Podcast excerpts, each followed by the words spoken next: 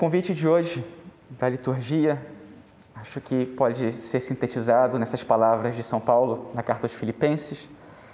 Só uma coisa importa: vivei à altura do Evangelho de Cristo. Só uma coisa importa: vivei à altura do Evangelho de Cristo. Em outras palavras, do mesmo São Paulo, ele diz: Para mim, o viver é Cristo e o morrer é lucro. Que palavras tão maravilhosas. A gente poderia, acho que, fechar os olhos e ficar aqui né, um bom tempo ainda, ruminando essas palavras, dando volta. Poderíamos ficar também com essas outras palavras, as escrituras tão lindas, né? elas elevam e fazem vibrar o coração. E acho que elas de fato comunicam essa, essa mensagem central de hoje da liturgia: o Senhor está perto, Ele está aqui. E quando eu escuto essa palavra, eu sei que Ele está aqui. Essa palavra me revela a Sua presença e revela o seu amor por mim. Eu até posso ouvi-lo e tocá-lo. Ele é real. Mas ao mesmo tempo, que a gente pode constatar essa presença do Senhor, também é verdade que nós reconhecemos que muitas vezes na nossa vida nós não o sentimos, nós não o percebemos e parece que nós não o entendemos. Esse é um drama da nossa vida, é algo que nós não gostaríamos de sentir. E a palavra de hoje, ela fala de uma contradição. Ela fala de um Deus tão próximo e, ao mesmo tempo, um Deus tão santo, que parece que mora nas alturas lá em cima e é inalcançável. Fala de um Deus tão bom e, ao mesmo tempo, tão exigente que pode parecer inclusive um tirano que cobra mais do que é justo e do que aquilo que eu posso dar. O problema, é claro, não está nele, está em nós. Está dentro de nós, no nosso coração. Acho que uma lição que nós podemos aprender da liturgia de hoje é não querer adequar Deus às nossas medidas mas deixar que o Senhor nos modele segundo o seu coração. Se Ele é tão grande, então deixar que Ele engrandeça a nossa alma. Não querer ser pequenos. Lembro dessa passagem, dessa história né, de Santo Agostinho, que vai caminhando à beira do mar e encontra esse menino que está tentando colocar a água do mar dentro desse buraco. Né? Então ele está aí com um baldinho, não sei, né, com a mão colocando a água. E Santo Agostinho olha para ele e fala: Mas menino, você não percebe que não é possível você fazer caber toda a água do mar nesse buraco? E o menino responde para ele: Mas Agostinho, você não vê que não é possível colocar o mistério de Deus dentro da sua cabeça? Quem sabe, né? dizem que era um anjo, ou quem sabe como isso aconteceu. Né? Mas aqui, acho que todos nós nos identificamos com esse Agostinho, seja porque às vezes queremos colocar Deus dentro da nossa cabeça, entendendo os planos de Deus, seja porque queremos colocar Deus à nossa medida dentro das nossas zonas de conforto, seja porque queremos que Deus concorde conosco com a nossa opinião, com a nossa maneira de ver as coisas. Puxa vida! E se nós nos desprendêssemos do nosso ponto de vista, quanto Deus poderia nos mostrar de maravilhoso, de grande. Mas, claro, muitas vezes o meu pequeno, meu pequeno mundo, é um lugar seguro, tranquilo. Ali eu consigo dominar controlar a minha vida. Dizendo que os outros têm que fazer, achando que sei como os outros devem pensar, como as coisas devem funcionar. E no fundo, eu não sei nada. Porque não deixo nem mesmo que o Senhor me diga como as coisas devem ser. Esse Deus que parece contraditório. A palavra de hoje nos fascina, é doce aos nossos ouvidos e ao mesmo tempo parece inalcançável e por isso dura. É um convite à conversão, é um convite a deixar nossa zona de conforto. E é claro, a conversão custa, custa muito. E tem como fruto a paz, uma felicidade profunda e essa cura dessa contradição. Palavra de Isaías hoje: buscai o Senhor enquanto pode ser achado.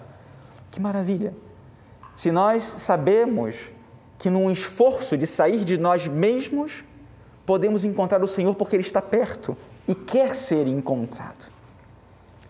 Depois o salmista canta: O Senhor está perto da pessoa que o invoca. É tão bonito o salmo. Eles cantaram para a gente aqui hoje. Né? É uma oração. Sua ternura abraça toda criatura. E é verdade que quando nós nos abrimos a essa palavra, nos sentimos abraçados por Deus na sua ternura. Deus é todo-poderoso e o seu abraço nos conforta e sustenta. E depois, mais incrível ainda, em São Mateus, nosso Senhor diz: O reino dos céus é como a história do patrão que saiu de madrugada para contratar trabalhadores para a sua vinha. Não é que simplesmente, como diz Isaías, o Senhor pode ser achado. Não.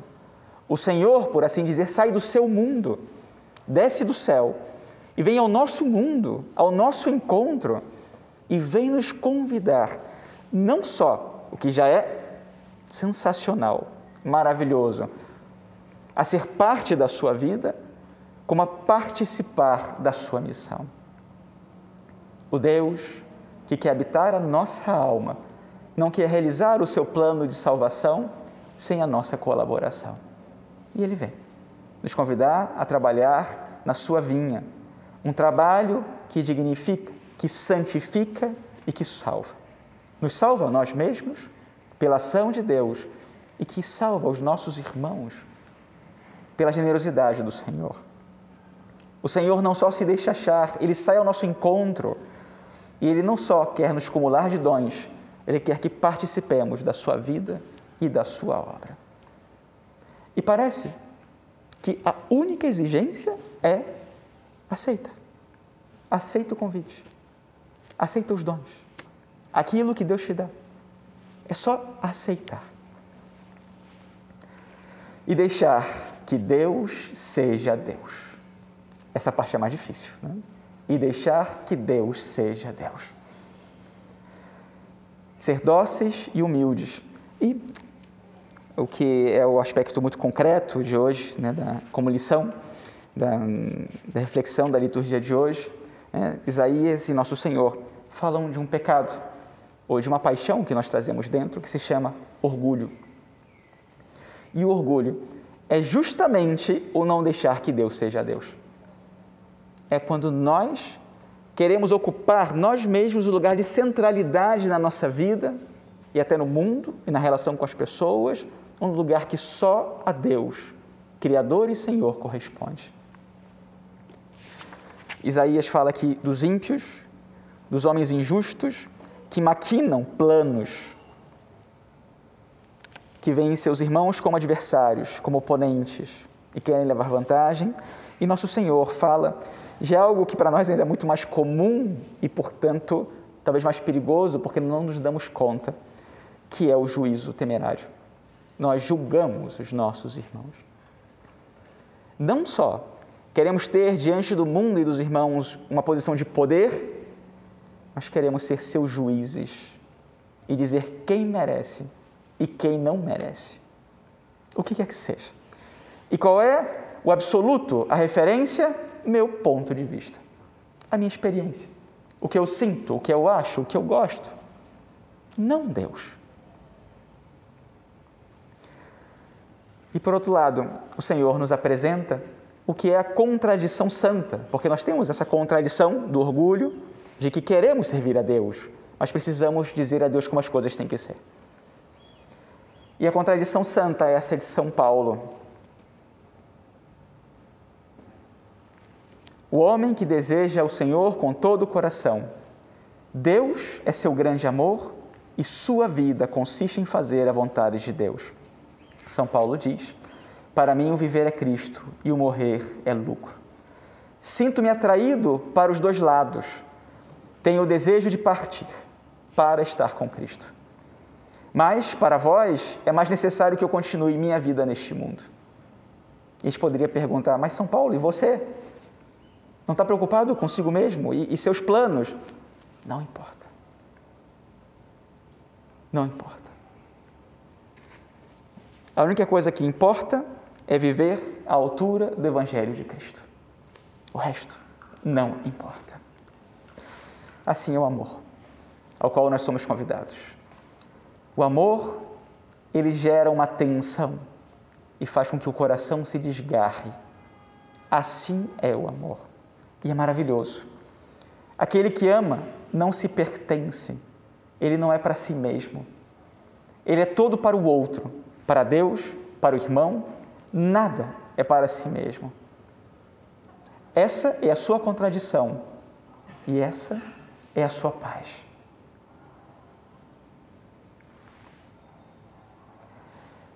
Nosso egoísmo, nosso pecado, funciona assim. Nós queremos ser os primeiros, queremos ser melhores do que os outros, controlar a própria vida, saber de tudo, ter sempre razão em tudo opinar em tudo. Achamos que conhecemos e podemos então julgar o que há no coração dos outros. Julgamos segundo nossos méritos quem é digno e quem não é, quem merece ou não. Esses primeiros serão os últimos.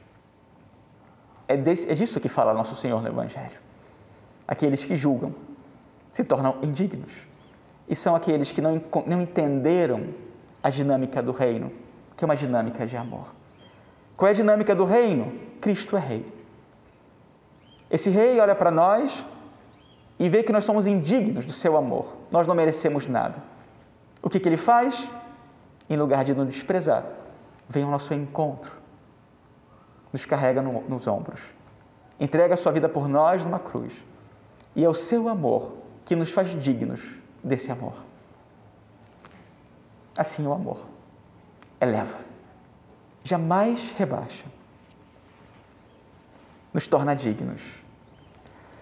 Nesse mês da Bíblia, o Senhor né, e a igreja nos convidam a ruminar a palavra de Deus. Essa contradição que nós experimentamos, ela está muito longe do nosso alcance para se resolver. É só Deus que pode, em nós, modelar o nosso coração e fazer com que nós amemos como Ele ama e a palavra, esse caminho de encontro com o Senhor. Como essa palavra de hoje, que é tão linda, e todas as outras que nós temos oportunidade de escutar ao longo desse mês, mas também, claro, ao longo da nossa vida, que elas sejam sempre a voz do Senhor para nós e o caminho para nós chegarmos ao Senhor. Buscar o Senhor na palavra, para que através dela Ele também nos busque. Aproximarmos-nos da palavra com docilidade, com humildade e com sede experimentar o Senhor na palavra. Que nos deixemos encantar, fascinar pela palavra, pelo Senhor na palavra. E não tentar encaixar a palavra na própria vida, mas tentar encaixar a nossa vida na palavra e fazer da palavra vida. Porque não está a nosso alcance viver como o Senhor nos recomenda, mas para Deus nada é impossível. Seja, portanto, hoje, todos os dias, a palavra de Deus instrumento eficaz da Sua graça, para que nós sejamos cada dia mais como Ele. Assim seja. Meu Jesus, Deus vivo e presente no sacramento do amor, na Eucaristia,